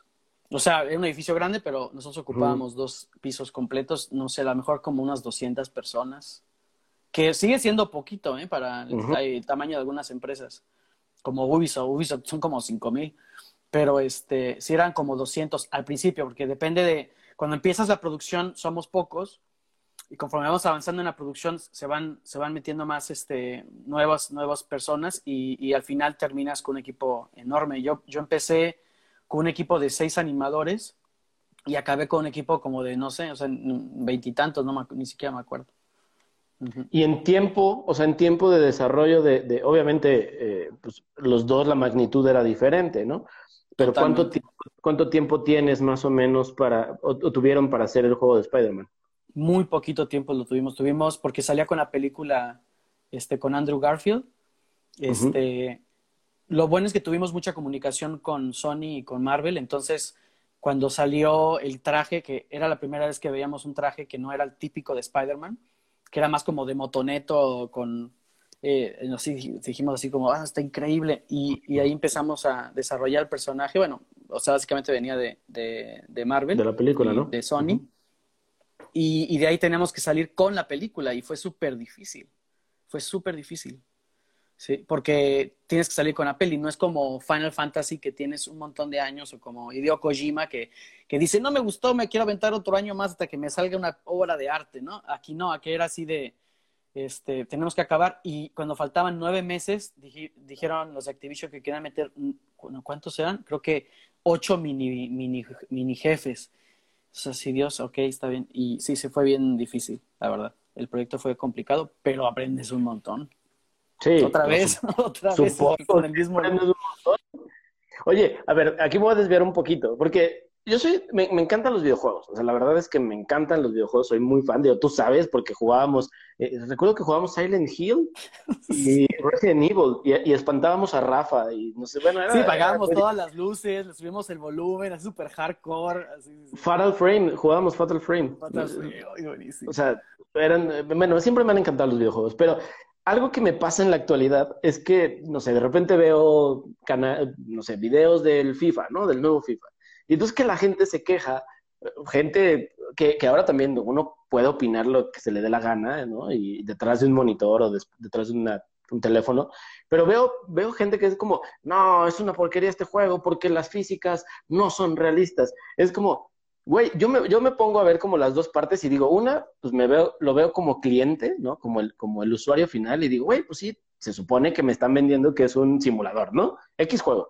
Pero después me pongo a ver como el desarrollador y digo, no manches, güey, o sea, te estás ya preocupando por cosas que hace 15 años. O sea, tú veías un video, tú ves un videojuego de hace 10 años y ves uno de ahorita y dices, güey, no tiene nada de comparación. No, nada. Y, y, y, entonces es como le estás exigiendo demasiado a alguien sin tú a veces saber eh, todo el trabajo y toda la chinga que hay para lograr que un personaje se vea que se mueve fluido, güey. O sea, ya no hablemos de si se le arruga bien la ropa, de si te, suda. O sea, güey, se mueve fluido y ya no parece un robot, güey, ¿no? O sea, ¿tú cómo, tú cómo has vivido esa parte y, cómo has escuchado comentarios, cómo, cómo lo tomas ya estando ahí? Pues bueno, Spider-Man no tuvo tanto el éxito que esperábamos. No le fue mal, pero esperábamos que le fuera mejor. También en esa época ya sacar más de 70 de, o sea, de calificación es ya ahorita es súper difícil, en aquel entonces ya era muy complicado. Este, no todos respondieron muy bien porque además usamos el mismo sistema de, de, de, combate de Batman Asylum. Entonces mucha gente dijo, ah, los copiaron. Y yo, pues sí, sí los copiamos, pues el sistema estaba padrísimo, ¿no? claro. ¿Por qué voy a hacer algo si ya estaba bien hecho, no? ¿Por qué voy a rezar algo? Además era súper innovador, el sistema de combate era súper innovador. Dijimos que vamos a estar haciéndolo como antes. O sea, antes, antes de Batman Asylum, el sistema era el de God of War, que era de clic, clic, clic y pícale X y clic, clic, pícale. O sea, era, como, que, como con timing. Y, y, y, Asylum era que tú, era más estrategia dependiendo de, de qué enemigos te rodeaban. Entonces, es. Que le llaman los events, ¿no? ¿Cómo? Se llaman los quick events, ¿no? Como es como en el, se va a acercar y picas cuadrado, ¿no? O sea, más o menos ese era el, método, ¿no? Exacto. Que es más una cinemática, ¿no? a cierto punto te permitía. Antes, y era lo que había antes, y, y Batman era mucho más libre, entonces dijimos, pues el de Batman. Entonces muchos como que nos criticaban por eso, este, pero creo que era, o sea, no podías irte para atrás, y no teníamos el tiempo para innovar un sistema más allá de eso, o sea, no teníamos tiempo, desafortunadamente. Este, obviamente muchas cosas quedaron en papel, Muchas de ellas, por cierto, sí salieron en el juego de PlayStation 4 casualmente. Y estoy seguro que hubo información que pasó. Nosotros también tuvimos información en otros juegos, sí. Más que eso es muy secreto, pero bueno, así es. Claro. Entonces, este. Y así fue. Y después de ahí, de Spider-Man, hicieron, empezaron a Spider-Man. Iban a hacer otro juego que cancelaron, que era muy bueno, por, por cierto. Este, y después de ahí iban a hacer Spider-Man 2. Y yo la verdad ya no quise porque el presupuesto era todavía menor y el tiempo todavía era menor. Y yo dije, eh, híjole, como que, o sea, no se va a poder hacer mucho. Y de ahí estaba muy cansado. O sea, qué padre, ya logré lo que quería, pero estoy que no puedo más. Estoy muy cansado y apliqué en Square Enix, en Eidos Square Enix, para animar. Ya no quería dirigir equipos. Este, y el día de la junta, esa anécdota es buenísima. A ver, échale, échale. Y, y, yo le digo, estaba mi esposa afuera ¿no? del edificio, le digo, oh, no, ahorita vengo, deseame suerte, ¿no? Voy a, a ver si me, porque me dio la entrevista. Y llego, y entonces, oye, no sé qué, de qué vienes. Y yo, no, pues quiero ser animador, este, senior. Ah, muy bien. Y empiezan a platicar de todos los problemas que tuvieron en Deus Ex, eh, Manca, eh, no, el primero, eh, Human Revolution, que fue el primero que, que, acaban de hacer en Eidos. Y muchos de los problemas que tuvieron se parecían mucho a los problemas que tuvimos nosotros con los enemigos, porque nosotros, como te digo, tuvimos que ser enemigos nuevos con nueve meses. Bueno, ellos tuvieron un problema muy semejante. Que ellos hicieron un outsourcing porque sintieron que no podían y los criticaron mucho en los combates con los jefes en ese juego, eh, en las calificaciones. Y yo lo que les dije es, ¿y por qué no hicieron tal cosa? ¿Y por qué no hicieron tal cosa? Oye, pero tenían la opción de hacer esto y esto. Y entonces la entrevista se voltea y en vez de, em, o sea, y me empiezan a preguntar, entonces, ¿qué, qué habría sido ¿Qué, mejor? ¿qué hacemos? Oigan, ya les voy a cobrar porque ya les estoy diciendo cómo, cómo vamos a resolver el siguiente. Y al final me dicen, oye, ¿y no quieres quedarte con jefe del equipo? y yo así de, no, esto hasta la madre. Y ya me dice, no, pero vas a tener más tiempo, nosotros publicamos, no es como, eh, no, es, no estamos este, atajados a algo, ¿no? o sea, si no nos gusta, no sale. Y dije, bueno, está bien. Y pues vamos otra vez. y regreso. Y otra vez otra madrina ahí. Eso fue. Pero, pero. Digo, pero a fin de cuentas eh, volvemos a lo mismo. Son este tipo de proyectos y son este tipo de cosas que que, pues, que te van dando las herramientas y la experiencia para, o sea, tú justo lo dijiste, ¿no? O sea, y que a veces pasa y que también luego la banda como que no, no, no le cae como el 20 de eso, ¿no? Que de repente es como, a ver, que me contraten a mí y yo llego y yo sé hacer mi trabajo, pero, pero muchas veces es tú qué puedes ofrecer, ¿no? Que, que yo creo que aquí es donde entra esta parte del, del ser proactivo, ¿no? Y que en la actualidad yo honestamente he visto muchos, muchos chavos eh, que, les falta esa, esa chispa, esa proactividad, ese, ese proponer, ese... Yo siempre digo cuando daba, o cuando daba clases presenciales, que obviamente ahora por la situación no, pero además ya hace un tiempo dije que ya no, era como, pregúntenme, ¿no? O sea, rétenme a mí a enseñarles, ¿no? Porque, porque a fin de cuentas, si tú tienes la iniciativa de proponer algo, vas a, generar que, el flujo de trabajo sea de crecimiento para todos, ¿no? En tu caso, justo fue eso, o sea, tú ya tenías una experiencia, tú ya tenías una, situación que habías vivido similar, y entonces lo fácil era que tú, tú dijiste, yo voy a animar. Entonces, a lo mejor en la entrevista tú, er, tú pudiste haber llegado, sentarte, decir, sí, esto es lo que sé hacer, gracias, ¿no? Ah, y a lo mejor en tu cabeza saber cuál era la solución del problema que ellos tenían y quedártela para ti. Y decir, ah, la fácil es decir, ah, qué pendejos, ¿no? O sea, y no lo supieron hacer. Oh, o sea, pues, y, así como cuando te preguntan, ¿y cómo lo hiciste? Oh, pues, oh, pues me costó trabajo. ¿Quién sabe? ¿No? Ajá. pero cuando tú rompes esa barrera, y, tú lo dijiste muy bien, ¿no? O sea, es, güey, tú empezaste a platicar, tú les resolviste situaciones que ellos no, que ellos no lograron, no fue porque fueras el güey más erudito, sino porque ya tenías experiencia, ¿no? Y, no nomás por hablar, porque tú ya sabías cómo se resolvía. Entonces eso pues te va abriendo a que pues a lo mejor tú no era lo que buscabas, pero te salió mejor, ¿no? O peor, no sé, de golpe. pues más o menos. Pero además esas ediciones no fui yo solo, vamos, porque siempre tienes un equipo. O sea, es tan colaborativo que, o sea, es bien difícil decir yo lo hice, ¿eh?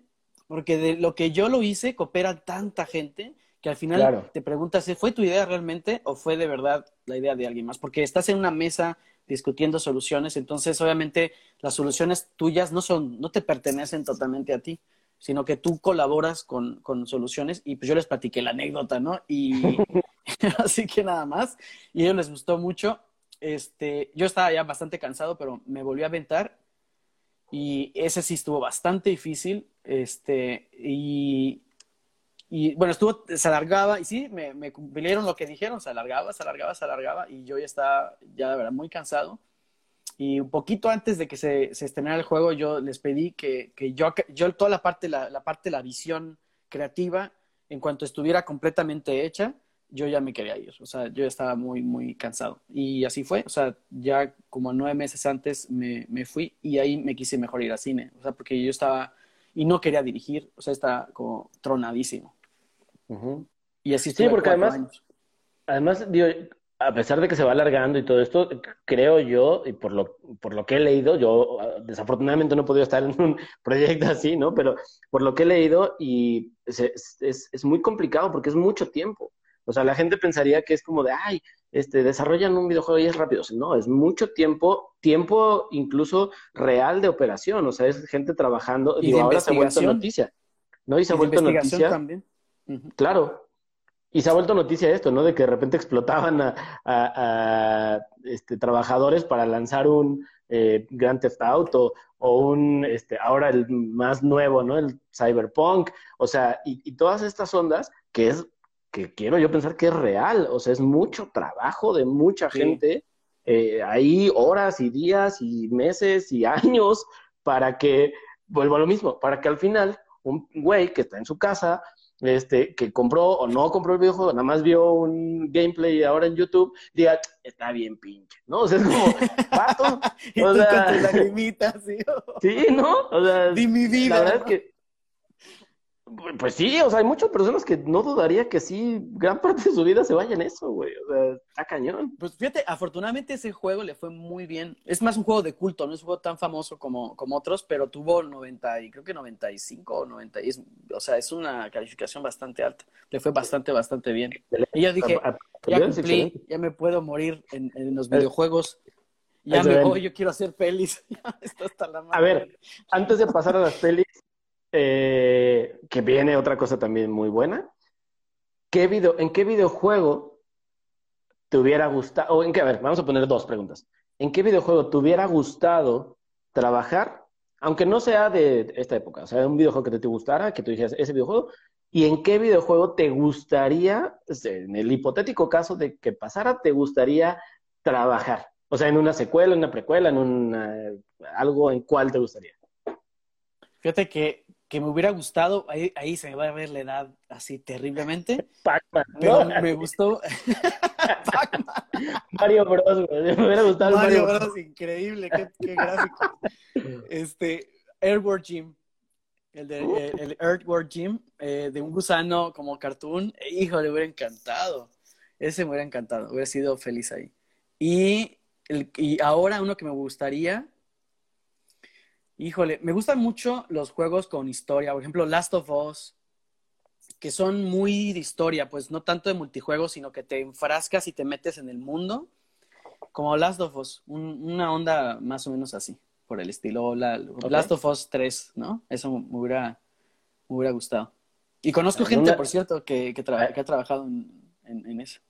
Está en, una de esas, ¿eh? En una de esas. Y, ahora sí, no, ya no. sí, no, ya no. Yo creo que yo ya, ya, ya me. Digo, sí, sí ayudo, eh, hago asesorías para videojuegos, pero ya, ahorita ya no hago. bueno, no, sí hago, pues, pero ah, sí hago, pero ya no como antes, pues, o sea, poquito.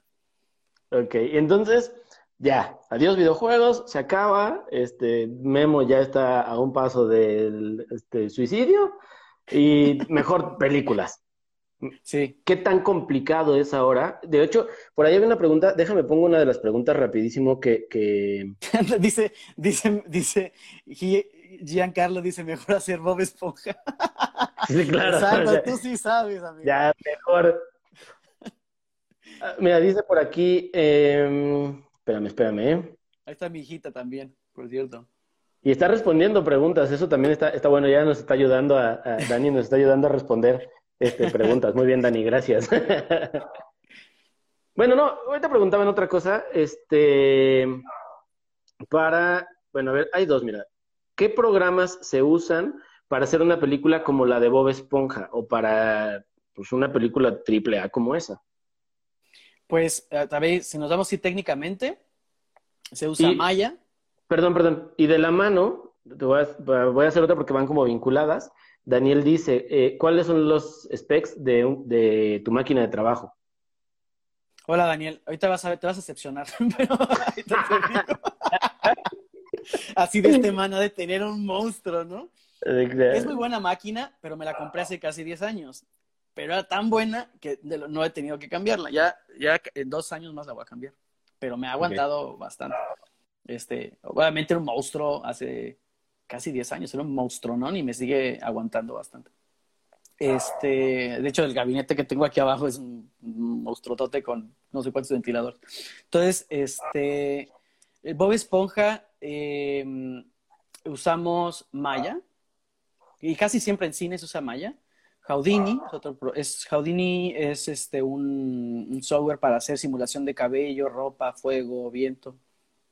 Usamos, este, ¿qué otra cosa? Eh, bueno, sistemas de organización, que es como Shotgun, que es un sistema de organización inter, eh, de equipo. Este, Gira para cuestiones técnicas, o sea, para hacer tickets técnicos, así de, ay, no sirve mi máquina, ¿no? Gira. Entonces se manda y alguien nos ayuda, ¿no? Porque mantener un sistema para hacer una película, mantenerlo nada más para que funcione, es, es bastante complicado. Este, no es mi máquina, nada más todo está conectado, es un relajo. Eh, ¿qué, otra, ¿Qué otro programa usamos? Eh, Photoshop. O sea, aquí te voy rapidísimo, rapidísimo. ¿Trabajas tú con tu equipo propio o, o obviamente todos estos tienen sus, eh, sus espacios para trabajar? Eh, bueno, ahorita en la pandemia, pues con mi equipo, ¿no? Pero bueno, me conecto al equipo de allá. Este, en realidad mi máquina pues, la uso para, o sea, podría estar en la laptop chafa y si tengo buena conexión, estoy accediendo a las máquinas de ellos. Este, pero no, pues son, son, de cuenta, son como oficinas y todas son las, todas las máquinas están interconectadas y, y, es como muy, todos juntos y es como, como muy, pues sí, es como muy, como de compas, todos estamos juntos. Ok, ok. No es así como, oh, soy el director, estoy en mi oficina, no pásale. No, es como muy, es como muy formal. De, es, o sea, mi, mi, ropa de trabajo es esta. Pues, Una playera es, es creativos, todos creativos. Este, puedes ir descalzo si quieres y no hay bronca. Sí, mientras cumplas, ¿no? Que, que, es otra de las cosas que ahora pasan y que, digo, también esta situación, ¿no? Mientras tú cumplas con tus tiempos, con tus entregas, con la calidad de tu trabajo, pues, sí, hazlo si quieres, ¿no? O sea, ¿Sabes cómo lo hacen en Ubisoft? Cuando quieras entrar. O sea, mientras cumplas ocho horas. O sea, puedes decir, ay, pues yo soy más nocturno, ¿no? Voy a entrar a las dos de la mañana. Pues vas, o sea, nada más la entrega está, es tanto, ¿no?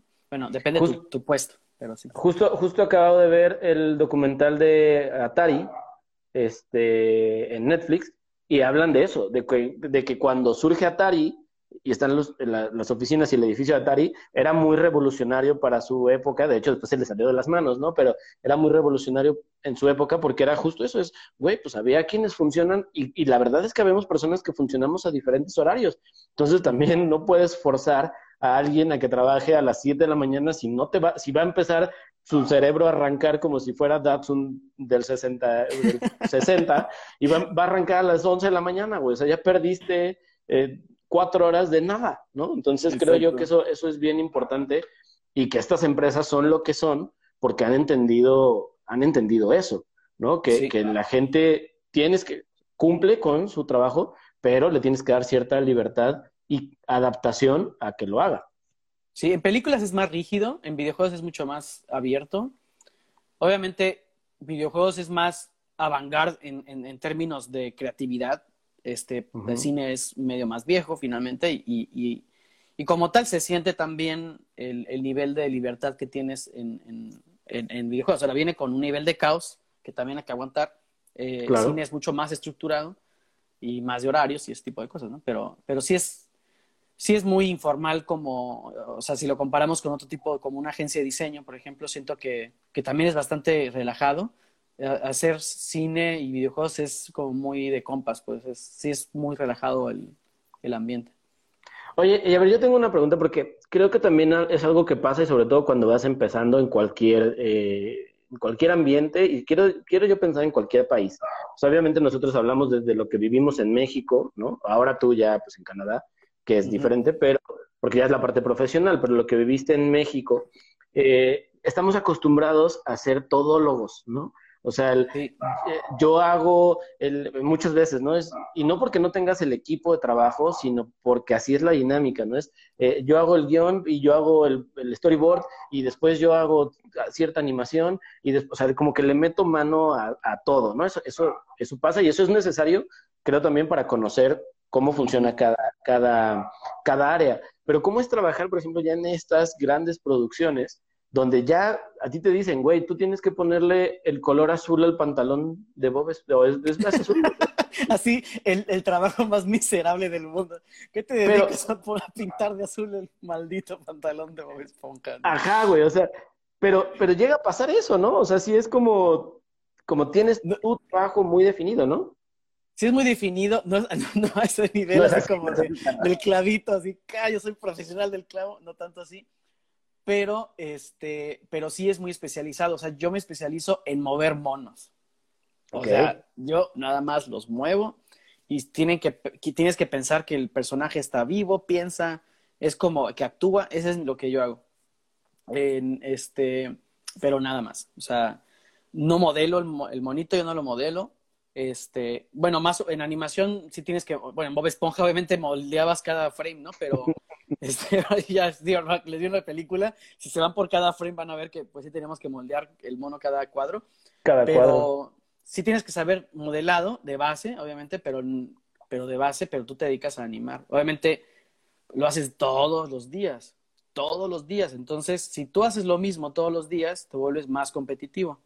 La gente que modela y nada más modela se hace muy competitiva. Ahora, si hay gente que, que, es multidisciplinaria y que es muy buena, es más fácil, sobre todo en organizaciones grandes, eh, que te especialices. Si estás en organizaciones más pequeñas, yo creo que mientras más chico es el lugar, como que puedes ponerte más sombreros y también tiene una parte padre. O sea, yo no, yo no digo que una parte sea mejor que la otra porque yo creo que eh, cuando sabes de más cosas, puedes a lo mejor tú ser más independiente y a lo mejor puedes freelancear más fácilmente que, que, una persona que se especializa, ¿me entiendes? O sea, yo dependo de gente y una persona que sabe dos o tres habilidades, nada más tiene que juntar con otro amigo o dos amigos y sacan una chambota. y se sacan todo, todo el, toda la lana del cliente, se la, se, la quedan ellos. Entonces, no hay, un, no hay una fórmula. Este, pero definitivamente, si, si lo que tú quieres es trabajar en producciones así como medio masivas, eh, la competencia es muy, muy, muy, muy fuerte y mientras más te especializas, te garantiza más que puedas ser más competitivo. Esa es como la fórmula. Este, ahora, que también hacer las grandes películas no es este, como el sueño tampoco. O sea, de verdad, con, para mí lo fue en algún momento, pero conforme pasan los años me doy cuenta de que, de que también trabajar en proyectos propios es es, este, es padrísimo. Y, poder tener más libertad creativa a nivel individual y, tener un espacio donde tú puedas moverte como tú quieras, tiene otros valores que, que también, piénsenlo muchachos, también están esas cosas. Es que mucha gente se, se obsesiona a veces con, con producciones masivas y, y, ahora yo lo ahora lo veo, no lo veía yo antes así. Y ahora yo siento, por ejemplo, a mí me encantaría poder hacer proyectos propios, por ejemplo. Claro. Soy en un punto que a mí me gustaría hacer proyectos propios y estoy un poco, todavía sigo dependiendo de alguna manera de, porque estoy enganchadísimo en este tipo de cosas, ¿no? Entonces ahorita yo estoy tratando a nivel independiente de hacer mis cosas porque obviamente voy a tener que volver a empezar medio de cero a hacer mis proyectos una vez más. Entonces, este, y te, me va a tomar otra vez tiempo. Entonces, este, pero al final, curiosamente, regresas a, a tus, al origen que es hacer lo que tú quieres, ¿no? O sea, es como finalmente es el sueño del creativo. Sí, pero digo, a fin de cuentas, tú lo puedes decir ahora, pero güey, porque ya tienes detrás de ti eh, videojuegos, ya tienes detrás de ti películas triple A, o sea, a lo mejor ya ya puedes darte el lujo, o sea, hasta cierto punto de decir, eh, ya, güey, ya me cansé de esto, quiero hacer lo mío, ¿no? Pero, pero ya llegaste a ese punto, ¿no? Entonces también creo que eso es, eso es, bien, eso es bien importante, cuando, cuando la gente está buscando un sueño, el, no te quedes a la mitad, ¿no? O sea, trata de llegar y tú ya lo viviste, tú ya llegaste, tú ya hiciste eh, eh, estos proyectos que, que, no fueron nada más como el, el, monito en la patineta con sus tenis este, aretina en, una transmisión de, de, un partido de fútbol, güey. O sea, lo tuyo ya fue cines en todo el mundo, eh, o sea, ya llegaste a ese, a ese, a ese punto de ver que, que digo, Caro y yo tenemos mucho la onda de, aunque no conozcamos a, nadie, ¿no? Pero quedarnos hasta el final de una, de una película, bueno, cuando Yo también lo hago. Yo también lo hago mucho. Sí, y está bien padre, porque es como, güey, estos vatos, o sea, 100, 500, 1000, 2000, 5000, pues le han puesto un montón de tiempo y aunque no me sepa quiénes son, el hecho de que de repente vas pasando y, y de repente ves como, ay, güey, e-, ese nombre está padre. Yo tengo que confesarte que yo no sabía que habías participado en Ant-Man en, en Ant-Man y The Wasp. Y, y, así fue, de estar viendo, de repente fue Guillermo Dupino, dije, ah, chis, ¿no? O sea, ¿y este qué hace aquí? Ajá, y siento es padre, güey, ¿no? Ya después creo que en algún momento, no sé si leí o vi que habías puesto, creo que en, en Facebook o algo así, este, algo que habías animado hormigas, ¿no? Sí, cuando me preguntan, ¿y tú de qué le hiciste en Ant-Man? De hormiga. Porque pues ya animé las hormigas. O sea, y, es como, órale, y lo ves desde una, digo, obviamente ya eh, eh, yo por la relación, ¿no? Por el conocimiento, por saber quién eres, este, pero sientes bien padre, güey, o sea, entonces, creo en ese sentido, o sea, yo soy de, somos de esas personas que nos quedamos hasta el final, porque es como, güey, creo que también eso es valorar el trabajo de la gente que está ahí, obviamente ir al cine y ver su proyecto y, la, y el, el producto final, ¿no? Pero, pero ahora en tu caso, que dices, ya me cansé, o, ya, más, más, más que ya me cansé, es como, güey, necesito también tomar aire, porque también es válido, y hacer lo que yo tengo en mi cabeza y no depender de, lo, de, de alguien más. Pero ya, güey, ya puedes darte el lujo de decir, mi nombre ya está en muchos créditos de una película. Así, ya tengo así de Memo la hormiguita, ¿no? Salí de hormiguita. Es como el de la pastorela, la pastorela de, de salió de, de pastorcito, salí de hormiguita ya está. Exacto. No, y ya está, ya tienes un perfil en, eh, ¿cómo se llama? IMDb. O sea, ya, ya, ya, sí, ya... tengo varias películas ahí, sí.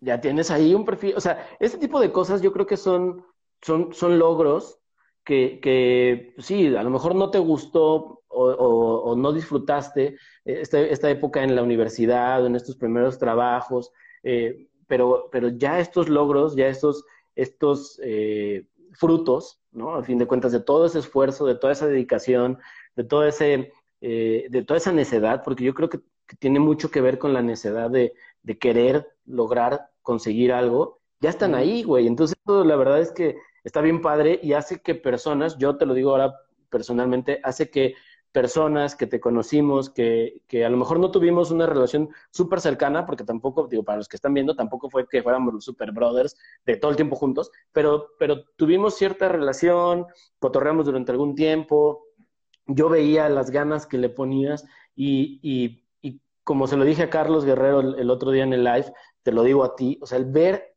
a lo que han llegado, indirectamente te hace sentir bien a ti, güey, y dices, no mames, qué chido. O sea, y sientes mucho orgullo de, personas que conoces que le han puesto tantas ganas y que están logrando lo que se propusieron hace 20 años o más. Sí, sí, el Carlos también le pegaba duro. Yo me acuerdo una vez, el, este Carlos estaba en su, en su recámara leyendo un libro de, de fútbol americano y se estaba, que te estaba aprendiendo los nombres de todos. O sea, él Estaba, estaba aprendiéndoselo. O sea, era de, de no estaba, seguía o sea, yo, y lo sigo, seguramente lo sigue haciendo, sigue estudiando este, muchísimo, ¿no? O sea, mucho. no se acaba nunca. Y sí, siempre fue muy, muy dedicado, porque la gente me decía, ah, se cree mucho, no sé qué, y nada más es hablar en la pantalla, y yo, no, es que no, eso yo lo he visto, yo, yo, yo lo veo estudiar, se prepara, o sea, sí se prepara, vamos, y, y obviamente eso es la diferencia de, de, llegar o no llegar, ¿no? Pues se preparaba mucho, yo me acuerdo, o sea, y seguro se sigue preparando muchísimo. Claro, y como dices, como todos, O sea, como todos los que tienen ganas y los que tenemos ganas de llegar a algún lado, es te sigues poniendo retos, te sigues poniendo cosas enfrente, en, te sigues, porque no es que la vida, solo digo, obviamente la vida te va poniendo cosas, pero también tú vas tratando de buscar esos caminos a veces como rocosos o esos caminos que no son el, el, fácil en donde vas en tu cochecito y no se mueve nada, sino dices, güey, quiero ir por el camino que, que, me va a hacer pensar, güey, que me va a hacer eh, moverme y que me va a hacer buscar nuevas alternativas para resolver eh, problemas. Ahora, en tu caso, eh, va a ser lo mismo, ¿no? Es, ya, ya resolviste problemas de, producciones, de videojuegos, de lo que nos platicaste, y ahora también es, pues ahora quiero resolver el problema mío, ¿no? O sea, y te vas a enfrentar a cosas completamente diferentes, hasta para hacer un corto, güey, tuyo, ¿no? O sea te enfrentas a otras situaciones. Sí, porque ahora yo tengo que hacer el guion, bueno, si no quiero ah, tomar el guion de, alguien más, es más, este, tienes que aprender algunas otras cosas que no sabías. Pero sí, por ejemplo, para todo, por ejemplo, tu público, eh, es bien difícil, o sea, suena como, como si la motivación saliera como de, como si fuera un fuego eterno que tienes dentro. Y todos sabemos, y, y, todos ustedes que están con nosotros ahorita saben lo difícil que es decir, quiero hacer algo y de, de, de, quererlo hacerlo a hacerlo, es bien difícil. Y eso no se quita nunca, nunca. O sea, siempre, si ahorita te da trabajo, imagínense ustedes que se pusieron una meta y dices, ah, no he logrado la meta. Es, esa dificultad que dices, ah, debe haber hecho es tal cosa y no lo hice, es, esa sensación no se quita jamás, nunca. nunca. Siempre sientes que, ah, debería hacer tal cosa y sientes que pierdes. Ah, claro que a veces sí te estresa mucho y yo trato de, de, de verdad, de, a veces de, de no estresarme porque no puede estar toda la vida así. Este, pero sí hay un momento en que dices, bueno, ¿sabes que, que una técnica que yo hago cuando me pongo una meta, eh, yo me pongo metitas chiquitas, ¿no? Como muy chiquitas. Porque todo el mundo quiere hacer cosas grandes, pero para hacer cosas grandotas tienes que hacer como cosas muy chiquitas. Entonces yo me pongo de, por ejemplo, el proyecto que quiero hacer yo, estoy experimentando técnicamente con cosas. Yo a la semana me prometo dos días dedicarle a eso y a veces, eh, por ejemplo, son los martes y los jueves. Y a veces el martes no tengo ganas. o sea, cae el día que no traigo ganas y lo que hago es que nada más le pego media hora. Y si me dan las ganas después de seguirle, me aviento a la otra media hora. Y ya. Y, ¿sabes qué pasa? Que te vas a dormir bien tranquilo. Y al final de la semana te vas a dormir bien tranquilo. Entonces, no me estoy matando. O sea, no crean que... Sí, creo que sí, cuando estaba más joven sí me mataba muchísimas horas. Ahora trato como de esclavejez también. Ya deja, hermano. Ya sé. Pero fíjate, creo, que te voy a, voy a, voy a, voy a, voy a tratar de, de decir algo muy coherente en relación a esto del tiempo.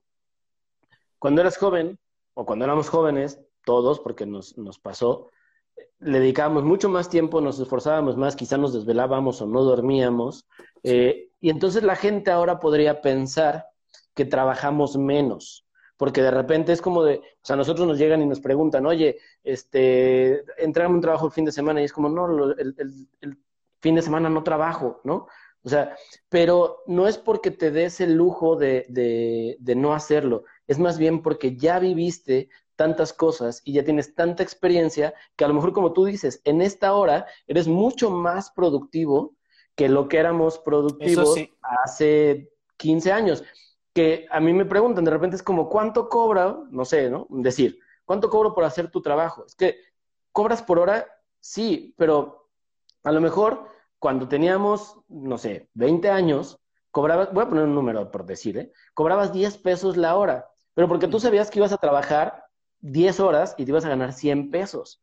Y ahora te dicen, es que yo ya digo, es que mi hora cuesta 100 pesos, ¿no? Y es como, güey, ¿por qué tanto? Porque lo que antes hacía en 10 horas, ahora lo puedo hacer en una. Entonces no necesito matarme y no es porque no tenga la necesidad o porque no tenga eh, el por qué hacerlo o las ganas, simplemente es que pues ya aprendí cómo, pero no aprendí de la nada, no aprendí tampoco en un tutorial, no aprendí tampoco en un, este, o sea, no lo aprendí en una semana, güey, lo aprendí bien 20 años. En tu caso, y en el caso de muchos, es eso, ¿no? Entonces, creo que ahí es donde de repente como que las, los que van empezando no lo entendemos muy bien, porque creeríamos que es darle todo el tiempo y estar y estar y estar. Es como, no, ya lo hiciste. Sí va a haber un momento en el que lo tienes que hacer. Ya después vas a entender cómo resolver eso en menos tiempo. Y eso es la experiencia. Y eso es cuando ya después, ahora en cuestión de dinero, pues le puedes cobrar a alguien más. Y no es que le cobres más que antes, es que le vas a cobrar lo mismo, pero puedes ganar más porque vas a hacer más cosas en menos tiempo. Entonces vas a tener más experiencia y más eh, inteligencia para resolver problemas que antes no los tenías. Sí, por ejemplo, ahorita mi trabajo, en realidad yo casi, bueno, ya ahorita no animo casi porque ya dirijo. Entonces, claro. yo básicamente casi todos mis días son juntas. O sea, ya estoy en el punto en que son juntas y cuando a veces algo no sale y no sale, entonces ya me siento con la persona y le digo cómo hacerlo. Y cuando no funciona, porque tenemos el tiempo encima, entonces pues llego y lo hago y ya. Entonces estás haciendo algo que la persona a lo mejor lleva dos semanas que no sale y tú llegas y lo haces en ta, ta, ta, ta, ya está. Pero no es, no es, no es alzarte el cuello, es decir, bueno, es solamente experiencia, simplemente he tenido más tiempo eh, de recorrido, eso es todo y, ya, porque ni siquiera es la habilidad eh, artística, es también, y es bien importante, este, es la habilidad de comprender al cliente.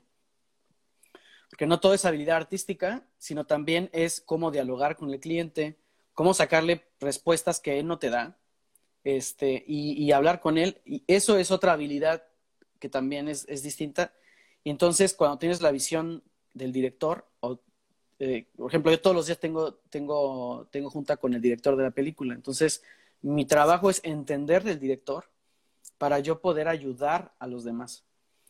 Pero para poder entender al director necesitas tener la capacidad de poder hablar con él, sacarle, dialogar con él, este, y, y sacar toda la información que necesitas para poder interpretar eh, visualmente lo que quiere, hacerlo y después lo vuelves a entregar. Porque si, si el director no le gusta, te va a decir que no. Y ese es el director, está a mi izquierda, y a derecha está producción ejecutiva. Y producción ejecutiva me dice, a ver, papi, eh, no se ha acabado. Y yo puedo decir, no ha acabado porque no me la aprueban. No, pero tu trabajo es que él te apruebe. Te apruebe, claro. Entonces, yo estoy así como entre, así, aquí está el director y aquí está este, la, la producción. Pues, obviamente, hay mucha presión, hay mucho estrés. Este, y mi trabajo es ayudar. O sea, mi trabajo ya no es, ya no depende de mi habilidad personal. Ahora mi, mi, mi, mi trabajo es ayudar a los demás. Y es algo que yo disfruto. En esta etapa de mi vida, yo lo, también lo disfruto mucho. Porque ya, ya hay un momento en el que se trata, en que, en que ya te da satisfacción ver crecer a los demás. Claro. ¿Sí me entiendes? Ya es, es otra cosa diferente. Sí, sí, cambia, cambia la perspectiva. Oye, para terminar, ya para ir, para ir cerrando, eh, ya te hice las preguntas, te voy a hacer tres preguntitas para cerrar, eh, que, van, que van de la mano. Ya la hice con los videojuegos. ¿En qué película te hubiera gustado trabajar? ¿En qué película o qué película te gustaría hacer? Una que ya haya pasado, una que te gustaría hacer, y la última la dejo ahorita para el final. Ay, la que pude haber trabajado y no trabajé porque tenía otros compromisos fuera de Spider-Verse. Yo supe de esa película mucho antes de que saliera. Casi todos mis compañeros con los que trabajaba sí se fueron. ¡Wow! ¡Qué triste! Este, y me decían, güey, vete para acá, está padrísimo. Que yo no puedo. Este, tenía otros asuntos más importantes. Mi hija, es una de ellas. es más importante, era más importante para mí. Este, y, y, bueno, pues ya habrá, habrá otros Spiders, ¿no? Este, esa, esa película me hubiera gustado mucho haber participado. Sí, creo que habría tenido la oportunidad. Eh, no, y, pero sabes que hay, también tienes que balancear, eh, lo, tienes que también balancear tu vida. Eso es también muy importante. Claro. Y este, o sea, no todo es trabajo también. Y ya habrá otras cosas, ¿no?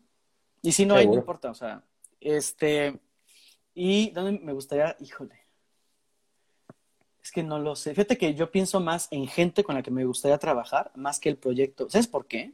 Es, es algo interesante y, y que me, me, encantaría compartirlo con ustedes. Hay proyectos padrísimos que tienen mucho éxito, pero tú como, como, tú como, como, como audiencia ves y dices, ay, qué impresionante película, qué padre. Y hay películas impresionantes, pero que el proceso de hacerlas fue espantoso. Y hay otras películas que, que, fueron increíbles hacerlas y que los resultados no fueron los, los, que, los que todo el mundo esperaba. ¿Y qué te, qué te puede, qué te, qué te puede eh, garantizar el éxito?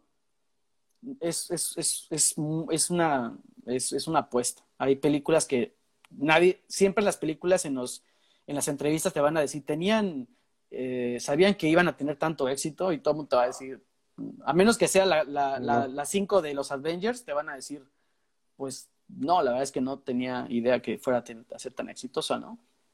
Y la verdad es que es bien diferente ver eh, el proyecto de una película de este lado que del otro lado, porque tú eres el que vives el proceso creativo. Claro. Y, y hay películas que, que, tienen una historia así súper dramática de cómo terminaron y cómo hicieron la película y ves cómo fue la película y dices, es un milagro que esta película exista, ¿no? Este, y es, y causa traumas, peleas, dramas y lo que tú quieras, y la película termina siendo un exitazo. Entonces, así pasa. Entonces, casi no pienso en, en las películas, sino que pienso en la gente talentosa con la que me gusta. al final, ¿sabes qué pasa? y es lo que he estado haciendo desde que el inicio de mi carrera. Yo busco gente talentosa. O sea, me gusta estar rodeado de gente muy talentosa. Y, y, lo que yo, en vez de pensar en una película, yo pienso, ay, me encantaría, por ejemplo, que trabajara en una película donde la dirección de arte sea este, Alberto Mielgo, ¿no? Que, este, que fue el de Spider-Verse. O sea, a mí me gustó Spider-Verse porque el director de arte fue Alberto Mielgo. Este, bueno, los directores son muy buenos también no sé, me gustaría trabajar con Guillermo del Toro o con, con Jorge Gutiérrez, como, porque son mexicanos, porque les gusta la animación. Este, son directores que. Brad Bird, me encantaría trabajar con, con, Brad Bird, porque son como mis héroes este, de animación, ¿no? Este, pero busco más personas que. El proyecto no me proyecto? no, y está bien, y es muy válido. O sea, es muy válido porque lo que decíamos, te empiezas a rodear con gente que te va a dejar más eh, para tu vida, o sea, personal y profesional, que el proyecto, ¿no? O sea, que a veces es lo que nos pasa, o sea, tratamos de buscar el proyecto y, ese proyecto es el que quiero y cuando, como dices, cuando ya, cuando ya termina, ya es, no, no era lo que quería, no era lo que realmente necesitaba por los factores que hubieron eh, detrás. Que retomamos un poquito lo que te decía hace rato de los de, la banda que ve los videojuegos, ¿no? Y que dice, ah, es que no se mueve la playerita, es como, güey, no sabes todo el sudor y todo lo que pusieron muchas personas para pues, lograr ese producto que tú estás demeritando, güey, ¿no?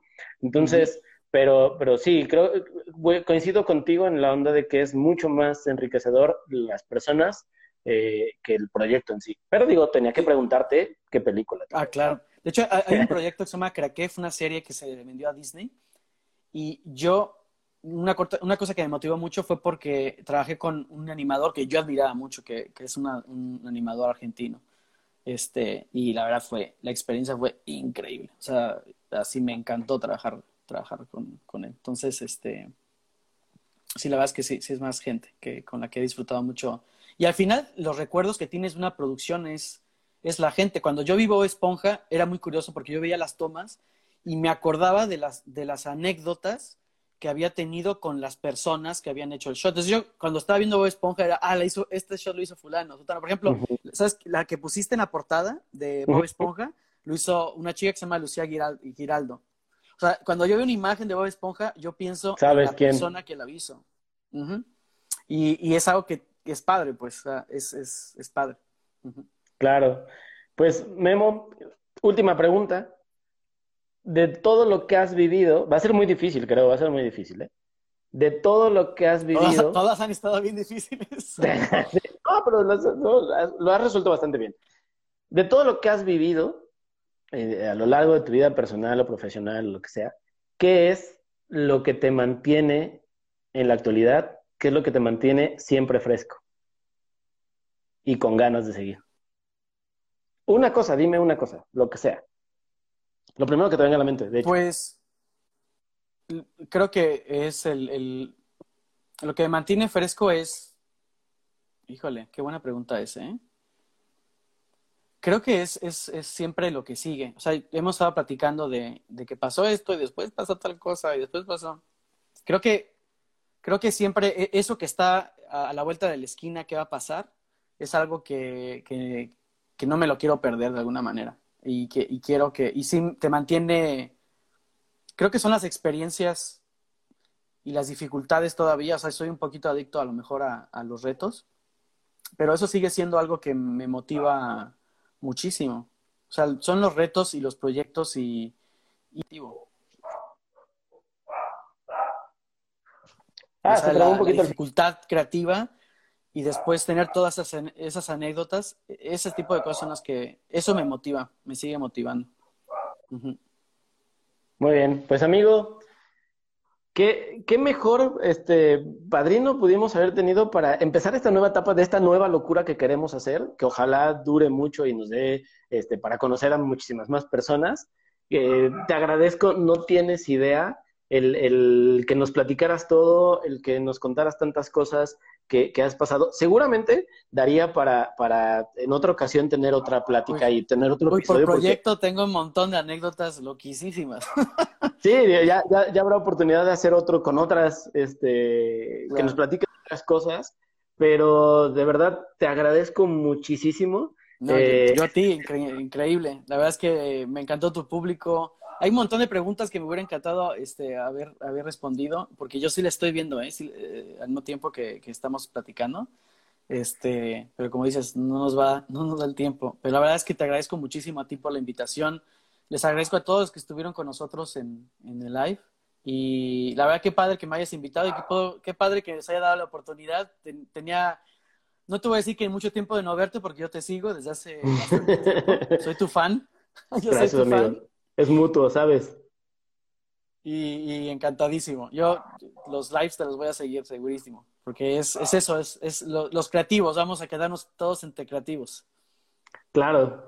Pues amigo, de verdad es que te mando un abrazo bien fuerte, eh, cuídate mucho. Ya, ojalá haya oportunidad pronto de, que todo esto se solucione y poderte irte a visitar. Eh, Encantado, que tienes tu casa. Igual, muchas gracias, amigo. Y te mando un abrazo bien fuerte. Eh, a Dani también, que estuvo ahí de asistente respondiendo muchas preguntas. Muchas gracias, Dani. Gracias, Dani.